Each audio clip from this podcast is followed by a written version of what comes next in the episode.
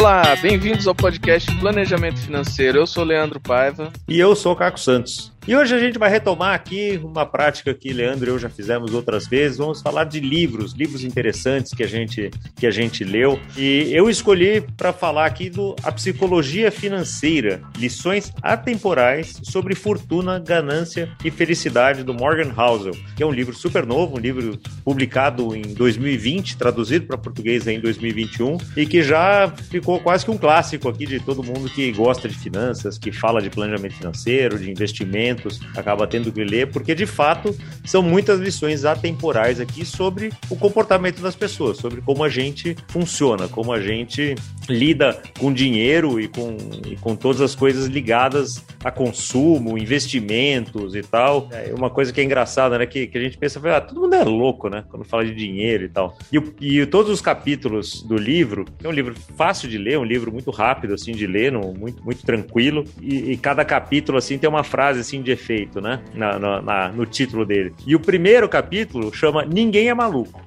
Então a gente já tem que começar, Leandro, pensando, pensando nisso. Ninguém é maluco, né? O que a gente faz ou deixa de fazer, não é porque porque é doido, é simplesmente porque vem de histórias passadas, a gente vem da nossa criação, a gente vem do, né, quem quem cresceu, ele fala assim, né, que alguém que cresceu em meio à pobreza pensa sobre risco e recompensa de uma forma que o filho de um banqueiro abastado jamais conseguiria imaginar. Então a gente tem que saber que não só a gente tem, né, como já disse o Al Harari lá em Sapiens, né, temos 10 mil anos de Homo sapiens, de história, de sistema límbico, né, funcionando na nossa cabeça, tal, para daí a gente chegar na, no caixa do supermercado tomar a decisão de comprar aquele chocolate que tá ali ou não, é tudo muito novo, né? Tudo muito recente na nossa história, essa, essa coisa de lidar com dinheiro, né? E pensar em guardar dinheiro e, e, e pensar na aposentadoria, fazer projeção para comprar meu carro daqui a X tempo e tal, é tudo muito, muito novo. E vai literalmente acabar pegando nas histórias pessoais de cada pessoa. Isso a gente vê no planejamento financeiro, né? Quando a gente, naquele episódio 100 que a gente fez especial, que fala do, das histórias do planejamento financeiro, eu me lembro muito de da gente comentar isso, né? De, dos vários planejadores que participaram ali comentarem como as histórias dos, dos clientes mudam a forma como cada um olha para o dinheiro e tudo mais, né? Então é isso que começa o livro aqui falando o seguinte: ninguém é maluco. Então você, ouvinte, você também não é maluco. Então a gente vai falar um, um pouco aqui do, do livro, contar o que, que a gente entendeu dele aqui e tudo, mas pensar isso. A gente faz o que a gente faz por algum motivo. Agora, obviamente, como a gente sempre coloca, quanto mais a gente estuda, quanto mais a gente tem de informação, vai aumentando a nossa consciência, né? E se você é consciente de alguma coisa, você consegue parar, pensar e olhar para aquele para aquela atitude ou para aquele evento ali de uma forma mais racional. E daí eu vou evocar outro clássico aqui já, que é né, do, do Daniel Kahneman, rápido e devagar, S1, S2, a gente vai fazendo tudo automático ali que é o S1, e daí quando a gente para para pensar, a gente põe o S2 para funcionar ali para ser mais racional, ter tomar decisões mais lógicas, provavelmente os resultados com isso vão ser melhores, né? É interessante, né, essa questão do, desse livro, que ele é, ele é um ponto meio fora da curva, né, na questão dos livros de economia. Agora tem muito mais essa questão psicológica, mas até pouco, pouco tempo era, era muito focado em números apenas, né?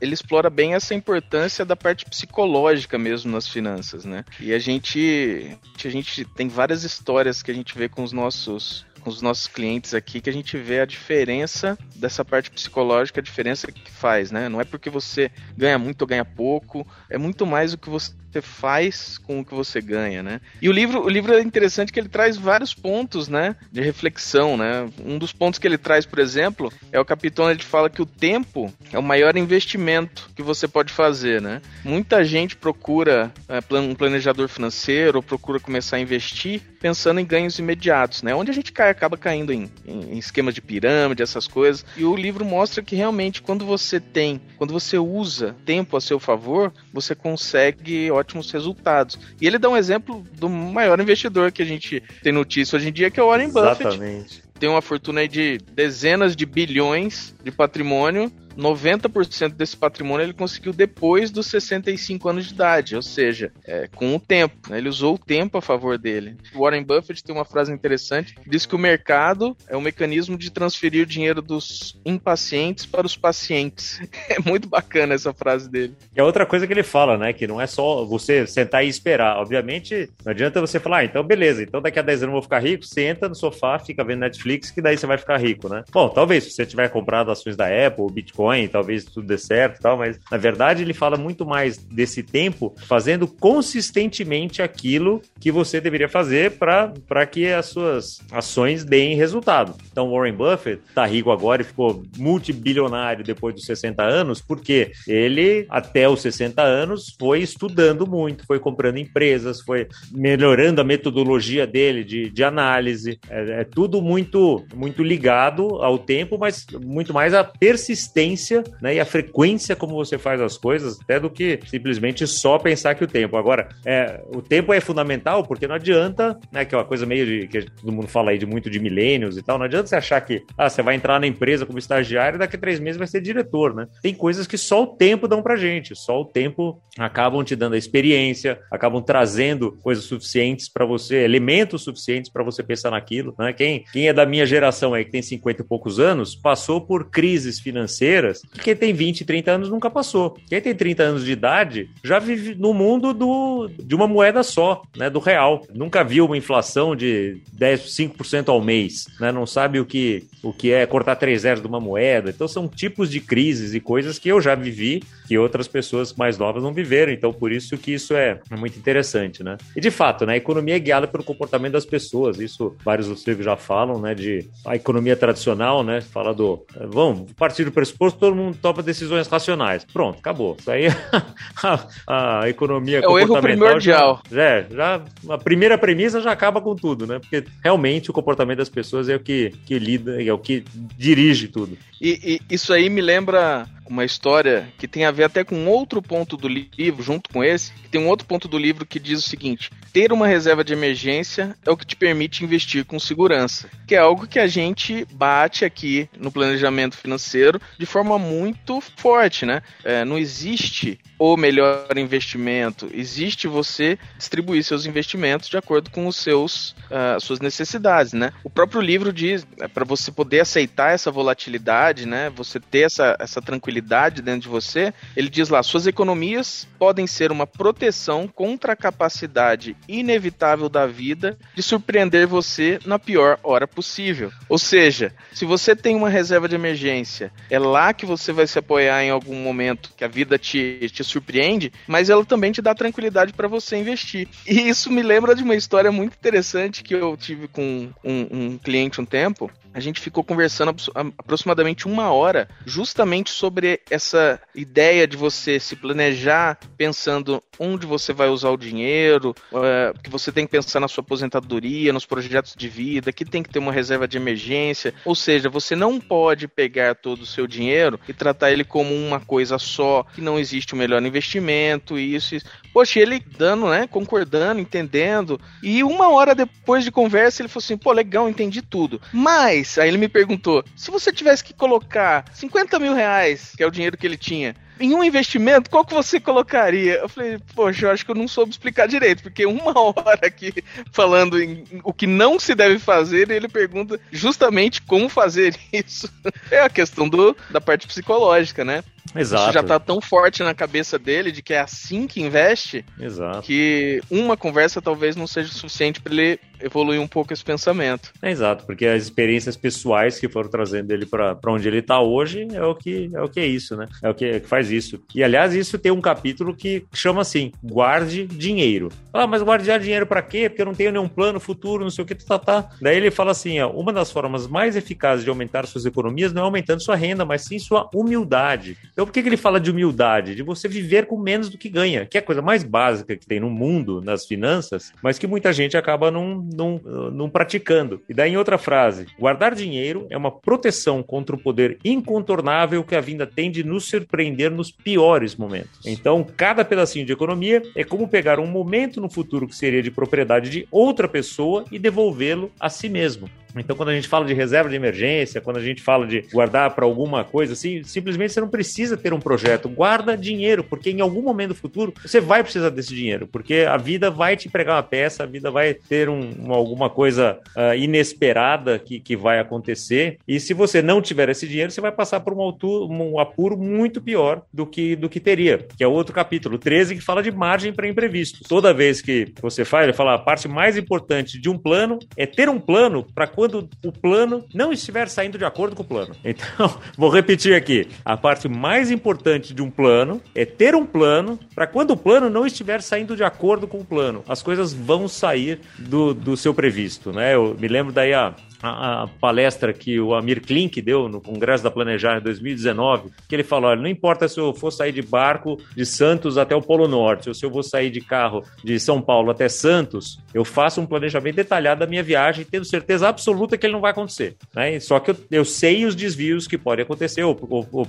os, os, desvios não, mas eu consigo prever é, muitos do, do, que pode dar errado e muito do que eu vou fazer estar preparado para tomar ações quando a coisa desviar do meu plano. Né? E isso traz uma, uma reflexão que é o seguinte: você só vai conseguir corrigir a rota se você souber qual é a rota. O planejamento financeiro mesmo, quando a gente faz, a gente sai de hoje, vai planejar até a aposentadoria ou até né, mais para frente, você está saindo de um ponto A e chegando num ponto B e o caminho para chegar nesse lugar. Agora, se você sai, desvia desse caminho, o que vai acontecer, você, você pode é, mudar o final ou você pode arrumar sua rota. Agora, se você não sabe onde você está, onde você quer chegar e qual plano, você vai para qualquer lugar. Eu tenho um amigo que diz sempre isso, uma frase boba, mas que é muito certa. Ele falou assim: uma, um, um, dia a gente tava viajando, né? Tava acampando e tal, e a gente se perdeu. E a gente tava indo reto, tava de carro, e tinha uma bifurcação, tal, uma pra esquerda, pra direita e reto. Falou, e agora? O que a gente faz? Cara,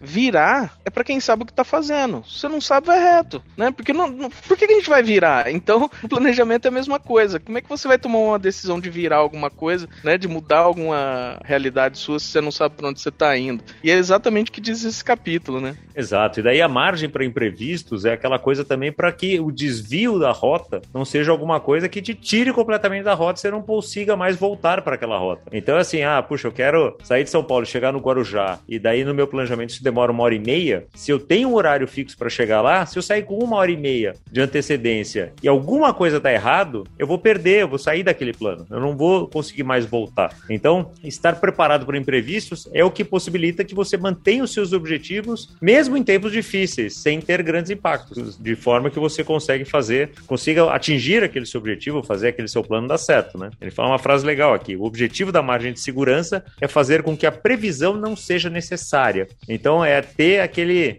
aquele desvio possível ali, mas que não te tire completamente do, do seu objetivo. Um outro tema que ele fala no livro que é sensacional e que muitas vezes a gente não dá a devida importância é quando ele fala que a, a sorte ela é sim um fator que pode determinar a riqueza, né? Porque muitas vezes a gente fala que não, tudo é controlado e tal. Ele tem uma frase interessantíssima, né? Que ele fala assim: o mundo é muito complexo para permitir que 100% das suas ações ditem 100% dos, suas, dos seus resultados. Sorte e risco são a realidade de que todo resultado na vida é guiado por outras forças que não o esforço individual. Eles são tão semelhantes que você pode não acreditar em um sem respeitar o outro igualmente, né? Ou seja, sorte vai fazer parte da, dos nossos ganhos e das nossas perdas. Porém, quando a gente está planejado para isso, o impacto dele pode ser diminuído quando ele é um impacto ruim ou aumentado, acelerado quando ele é um impacto bom. Exatamente. Tem, as lições que estão nesse livro são, são fantásticas. Às vezes são coisas tão simples, se você parar para pensar. Você vê por aí em muito lugar, tá, mas ele conseguiu reunir num livro vários aspectos aqui. Tem um, tem um capítulo de duas páginas que fala o seguinte: o paradoxo do dono do carro. E que ele fala o seguinte: ninguém liga para o que você tem tanto quanto você. Então, se você fica comprando o carro para, achar que seu vizinho vai te admirar mais, ou que seu chefe vai te dar um aumento causa disso, não, ninguém tá nem aí para você. Cada um tem que saber do seu. E daí o capítulo seguinte é: fortuna é aquilo que você não vê. Então, gastar dinheiro para mostrar às pessoas quanto dinheiro você tem é a forma mais rápida de ter menos dinheiro. Então, assim, querendo impressionar os outros, fazer o que, o que você acha, né? Gastar aquele dinheiro que você não tem para comprar coisa que você não precisa precisa para impressionar quem você não gosta, é o jeito mais rápido de você se dar mal. E daí tem o capítulo que fala de liberdade, que é sobre ter o controle do próprio tempo, que é o maior dividendo que o dinheiro pode pagar. Então é uma opção, né? Uma fortuna, que, que ele fala da, da fortuna que é algo que você não vê, essa é a liberdade. A forma como você administra o seu dinheiro para que você consiga dormir em paz. E isso é super subjetivo. Cada um vai ser de um jeito, né? Quanto é o suficiente é outra coisa que ele traz no livro. Quanto é o suficiente? Nunca vai ser suficiente. Então, se você partir do princípio que nunca vai ser suficiente, e eu me lembro de um outro curso que eu fiz lá de um, de um cara chamado Honda, que é o maioral lá do, do Japão, ele foi perguntar para as pessoas: Pô, você é um cara que tem muito dinheiro, né? Você é rico? Falou, não, não sou rico porque eu não viajo de primeira classe, viajo de business. Falou, caramba. Daí ele achou um cara que viajava de primeira classe. Você é rico? Falou, não, não sou rico porque eu não tenho meu avião. Daí ele achou um cara que tem um avião. Você é rico? Não, não sou rico porque meu avião é muito pequeno. Meu avião né, não faz viagem transatlântica. Ele falou, pô, então né, nunca é o suficiente, que é um outro aspecto que ele, que ele traz aqui na psicologia financeira. Eu vi um estudo, não lembro exatamente a fonte outro dia, mas falando que a probabilidade de você é, perder dinheiro ou de você ficar mais pobre quando o seu vizinho ganha na loteria é muito grande. É, foi feito um estudo com os vizinhos das pessoas que ganhavam na loteria e a tendência é que esses vizinhos começavam a gastar mais para tentar se equiparar aos gastos que esse ganhador da loteria tem agora. Então é exatamente isso que o livro prega, né? Que é, não interessa para ninguém, o carro é para você, ninguém se importa com o seu carro. Mas a gente é difícil a gente realmente ter esse sentimento, né? Então, seu vizinho agora tá andando de Land Rover,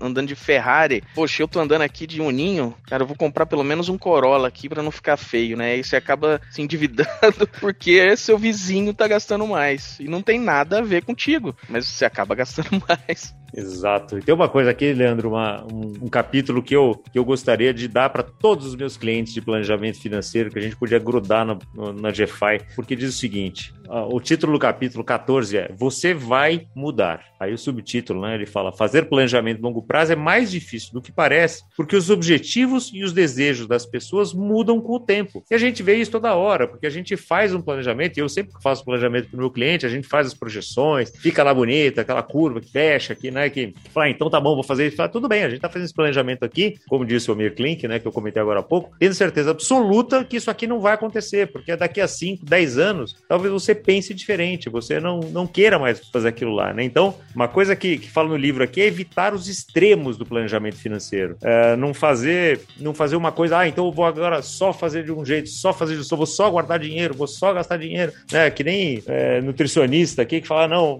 eu vou ficar sem comer carboidrato durante o mês. São coisas que não são sustentáveis. Então, aqui, o segredo, ele fala que está na perseverança. E quando a gente leva em conta a nossa tendência de mudança ao longo do tempo, o equilíbrio em cada ponto da vida se torna uma estratégia essencial para evitar arrependimentos no futuro e alimentar essa perseverança. Então, a gente tem que aceitar o fato de que a nossa cabeça muda. Então, custos irrecuperáveis, ancorando decisões em esforços passados que não podem ser reembolsados, tornam-nos nossos eus futuros prisioneiros dos nossos eus passados. Então, olha que interessante como ele finaliza o, o capítulo aqui. Abraçar a ideia de que metas financeiras feitas quando você era uma pessoa diferente devem ser abandonadas sem dó, em vez de mantê-las respirando por aparelhos, entre aspas, pode ser uma ótima estratégia para minimizar arrependimentos futuros. Então, assim, a gente faz aquele planejamento, mas não pode ficar preso no planejamento achando que, puxa, eu queria comprar um apartamento, dele, né? é, e agora eu tô, agora eu tenho que comprar um apartamento que eu falei 10 anos atrás que eu queria comprar um apartamento. Sei lá,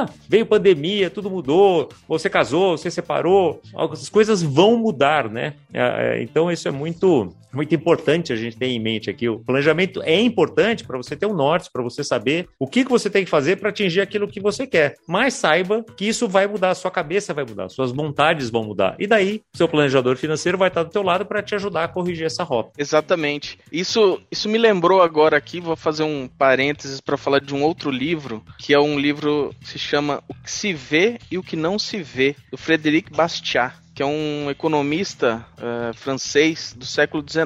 Ele nasceu em 1801, para você ter uma ideia. E ele, e ele falava justamente sobre os efeitos né, das escolhas que você toma agora. Quando você toma uma escolha agora, você só se atenta aos efeitos imediatos dele, você não se atenta aos efeitos de longo prazo. Ele dá um exemplo é, é, simplório aqui no, no, começo do livro, que, que bastante gente acho que já deve ter ouvido, ouvido falar, que é o efeito da janela quebrada.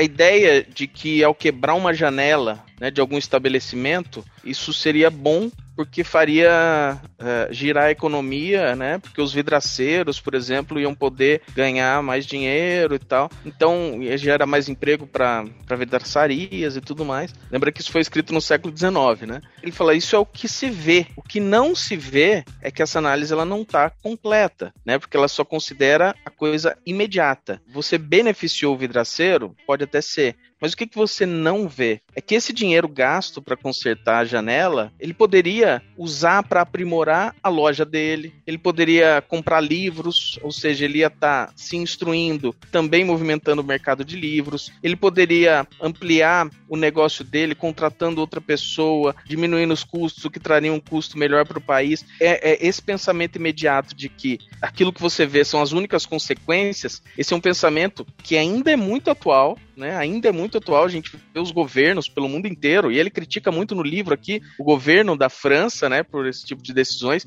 e aqui no nosso país a gente está careca de saber de que muito. todos os governantes tomam as, as ações pensando só no imediato, não pensam no longo prazo, né? Exato. E essas decisões que a gente toma no curto prazo, na nossa vida também, tem efeitos no longo prazo da nossa vida, né? Ou seja, a gente não pode estar tá apegado, igual o livro uh, da psicologia, da psicologia psicologia financeira diz, né? Não pode estar apegado com isso e não e fazer só porque eu tomei uma decisão lá atrás. Você vê que tem algum link aí, né, entre essas ideias antigas e mais novas. Não, total, né? Total. Como a gente estava falando, nós somos muito recentes, né, nessa história toda e a forma como a gente lida com dinheiro também é muito recente. Isso me leva até a pensar, né, de quando gente, nós somos planejadores financeiros, temos vários clientes, os clientes nos ouvem para saber o que fazer, para ter dicas, etc. Mas tem uma, um capítulo aqui 16 que é o você e eu eu. Cuidado com as dicas financeiras de pessoas que jogam um jogo diferente do seu. Então isso vale não só para o seu vizinho, para o seu cunhado, para o seu amigo, para o seu colega de trabalho, mas também para o seu planejador financeiro, que muitas vezes pode estar olhando para um, uma determinada situação, um problema, por uma lente diferente da sua, com uma experiência diferente da sua, com uma expectativa diferente da sua. Então ele fala aqui que entender o seu próprio horizonte de tempo e não se deixar influenciar por ações e comportamentos de pessoas que jogam um jogo diferente do que você está jogando é primordial. Então, assim, se você não tiver nenhum plano, obviamente, se você não tiver um, seu, um planejamento financeiro, você fica mais, muito mais suscetível às dicas dos outros, porque você não, não sabe para onde você está apontando. Você não tem um, o seu mapa ali, você não tem o seu Waze apontando, que talvez você não saiba nem onde você quer chegar. Mas no momento em que você parou para pensar no seu planejamento financeiro, tem uma estratégia, está tomando ações para saber exatamente onde você quer chegar e como você vai fazer para chegar lá, cuidado com o que os outros falam também, absorva isso, racionalize isso, entenda, mas daí tome a sua própria decisão, porque a sua história é só você quem vai escrever. Né? o seu dinheiro é, é só você que vai poder usar. A consequência dos seus atos é muito sua, né? E não dos outros. Então, o que o seu vizinho fala lá, puxa, compra Bitcoin porque tá bom, pode ser bom para ele, pode ser ótimo para ele nesse momento, pode não ter nada a ver com você. Assim como você pode comprar Bitcoin e ficar louco da vida que teu vizinho não tá comprando, porque, pô, que, que absurdo que ele não tá olhando, você não sabe, né, como que ele tá olhando, uh, como que ele, quais experiências que ele tem, que que, da onde ele vem e para onde ele quer ir. Então, muito cuidado com essas dicas dos outros, né? Eu escrevi um post no Instagram justamente falando sobre é, essa influência que a gente tem das informações dos outros e tal, e ela tem um motivo muito claro para mim ela tem um motivo muito claro. Você não sabe onde você quer ir. Você não sabe qual o seu objetivo. Por isso você fica muito suscetível à, à informação dos outros. Porque quando você sabe o que você quer, a informação do outro vai te servir como um auxílio. Um balizador, né? Isso. Exatamente, mas não como a rota, o caminho. E não é raro a gente pegar uh, clientes, né? Quando a gente pergunta, tá, mas quais são seus planos de vida? O que, que você vai fazer daqui a um ano, daqui a cinco, daqui a dez? A pessoa fica muda, né? Não saber falar uma coisa. Vamos começar de uma coisa simples. Você quer tirar férias ano que vem? Ah, quero. O que você quer fazer nas suas férias? Não, não sei. Não, mas vamos tentar pensar. Não, não sei. E a pessoa não consegue pensar no que quer. Então, quando você não sabe nem o que você quer, como é que você sabe, como é que você vai chegar lá, né? E é justamente essa ideia que eu tava falando. Poxa, a gente tá gravando aqui no dia 6 de setembro, amanhã é feriado, tivemos final de semana agora. Poxa, pega esse momento, começa a pensar no que você quer, onde você quer chegar, né? Um momento, de repente, você tá no feriado, em casa, descansando pensa, o que, que você quer fazer ano que vem? O que, que você quer fazer daqui a dois anos? Quando é que você vai trocar seu carro? Né? Porque muitas vezes a pessoa começa a pensar nisso só quando, ah, quero trocar agora. É engraçado, eu tenho um cliente muito, muito bacana, ele, ele tem uma cabeça muito boa, né? É, ele é solteiro, ele tem 30 anos, não tem namorada, nada. Mas a gente tem um projeto lá de vida dele que é o casamento dele. Então ele tá guardando dinheiro pro casamento. Ele não tem nem namorada, mas é algo que ele quer fazer. Então por que, que ele vai pensar no casamento dele só quando ele arrumar namorada? Então ele está se preparando financeiramente para quando isso acontecer, ele tá preparado, não ter que se preocupar. Se por um acaso não acontecer, ele usa esse dinheiro para outra coisa, mas ele tá se preparando, então ele não vai ser pego de surpresa, entre aspas, né? Com uma festa de casamento que custa caro. Não, ele tá se preparando desde já. É, isso me leva a um outro ponto do livro que eu achei bárbaro e e, deixei para o final aqui para a gente colocar aqui, porque isso é muito importante. E o Morgan Housel, né, o autor do, do livro aqui, Psicologia Financeira, fala o seguinte: é mais importante você ser razoável com o seu dinheiro do que ser racional né, razoável, é mais realista e você tem mais chance de perseverar nele no longo prazo, que é o que mais importa ao administrar o dinheiro. E ainda diz o seguinte: olha que interessante, isso para aquelas pessoas que são mais analíticas vai, vai gritar, né, Leandro? Que a gente sabe que comportamento né, faz com tudo, mas olha o seguinte: ele fala o seguinte aqui: você não é uma planilha, você é uma pessoa uma pessoa perturbada e emocional. Sim, a gente tem que saber que as emoções vão, vão influenciar nas nossas decisões, inclusive financeiras, no que, que a gente quer fazer, no que, que a gente, uh, como que a gente está percebendo cada momento e como a gente vai reagir àqueles momentos. Então, se você for razoável, que inclusive em outra parte do livro, uh, que eu não tinha separado aqui, mas ele fala assim de você ser humilde nas suas coisas, mas também você se perdoar das más decisões também e seguir em frente, que é uma coisa muito importante, que está tudo dentro dessa de ser razoável. Né? Então, você, a gente ser racional com o nosso dinheiro o tempo todo também é um inferno. Você fica preso naquilo lá. Ah, mas puxa, eu tô aqui guardando dinheiro para fazer, para casar daqui a um tempo que eu não tenho nem namorada. Legal. Aí apareceu uma viagem com meu melhor amigo, ele vai para, sei lá, vai para as Maldivas e eu, pô, não, peraí, eu vou absolutamente racional porque eu estou guardando dinheiro só para quando eu casar, que eu não tenho, sei lá, talvez você seja razoável. Fala, puxa, então vou fazer essa viagem agora, depois eu guardo dinheiro de novo. Aí tá tudo bem essa razoabilidade aqui de, é, de na forma como lidar com o dinheiro, como olhar para o dinheiro, como olhar para suas finanças de uma forma geral, é o que vai fazer você poder dormir à noite com essa sensação de liberdade, né? Que é diferente para cada um de nós, né? Então isso é muito importante. E é, uma outra coisa que tem aqui que nada é grátis, né? Tudo tem um preço, mas nem todos os preços aparecem nos rótulos. Então isso também é muito muito importante porque para cada decisão que a gente toma, a gente está deixando de fazer alguma outra coisa. Meu pai dizia isso, né? Para toda opção é uma perda. Se você escolhe comer chocolate, você está deixando de comer a fruta. Se você escolhe é, ir para a Bahia, você, você não está ficando em casa. Então, tudo tem um preço. Investimento bem sucedido tem um preço, mas você vai passar por volatilidade, por medo, por dúvida, incerteza, arrependimento, eventualmente. Em tempo real é muito difícil de você ignorar tudo isso, mas você tem que saber que é um preço que vale a pena ser pago, né? As decisões racionais você pensar nessas coisas, fazer um planejamento financeiro, ter ali alguém que te ajude, pode fazer com que isso, com que esse caminho seja também mais, uh, mais suave, né? Se você tiver um planejador financeiro com você, eh, você não vai passar por esse caminho todo sozinho, vai ter alguém ali te amparando, te ajudando a tomar essas decisões, olhando o que, que precisa ser olhado, com um olhar muitas vezes profissional e te ajudando a sair de vez em quando da emoção e às vezes te trazer essa emoção de volta. Falar, olha, o mundo não é só planilha, você também tem que viver. Isso de você se perdoar, né, pelos erros, pelo que você fez de ou decisão errada, ou decisão que não foi a melhor, a cada dia que passa é mais impactante na nossa vida, né? Vou dar um exemplo bobo, uh, que não tem a ver com finanças, mas quando eu era criança, uh, se eu queria tomar um leite com achocolatado, eu ia no mercado, eu tinha Todd e Nescau para escolher. Então, se eu escolhia o Todd, eu só deixava de escolher o Nescau e vice-versa. Hoje, você vai para escolher um achocolatado, tem 80 tipos. Então, eu escolho um, eu deixo de escolher 79. E aquilo não pode ficar me consumindo, de eu ficar olhando para trás. Poxa, mas e se eu tivesse escolhido aquele outro? Se eu tivesse escolhido aquele outro? Não, escolheu, aceita aquela decisão. Não foi a melhor?